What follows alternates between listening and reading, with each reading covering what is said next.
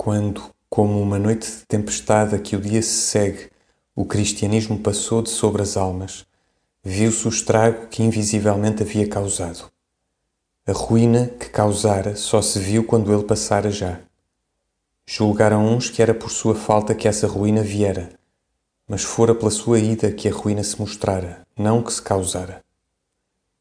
Ficou então neste mundo de almas a ruína visível, a desgraça patente, sem a treva que a cobrisse do seu carinho falso. As almas viram-se tais quais eram. Começou então nas almas recentes aquela doença que se chamou romantismo, aquele cristianismo sem ilusões, aquele cristianismo sem mitos, que é a própria secura da sua essência doentia. O mal todo do romantismo é a confusão entre o que nos é preciso e o que desejamos.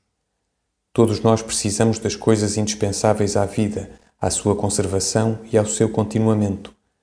Todos nós desejamos uma vida mais perfeita, uma felicidade completa, a realidade dos nossos sonhos e.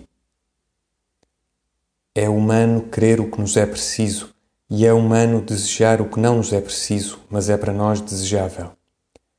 O que é doença é desejar com igual intensidade o que é preciso e o que é desejável e sofrer por não ser perfeito, como se sofresse por não ter pão.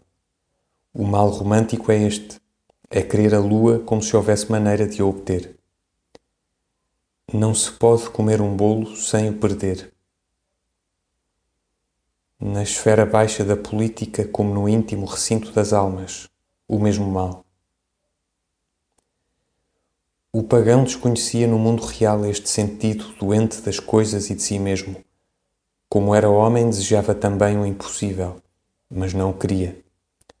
A sua religião era, e só nos penetrais do mistério, aos iniciados apenas, longe do povo e dos. eram ensinadas aquelas coisas transcendentes das religiões que enchem a alma do vácuo do mundo.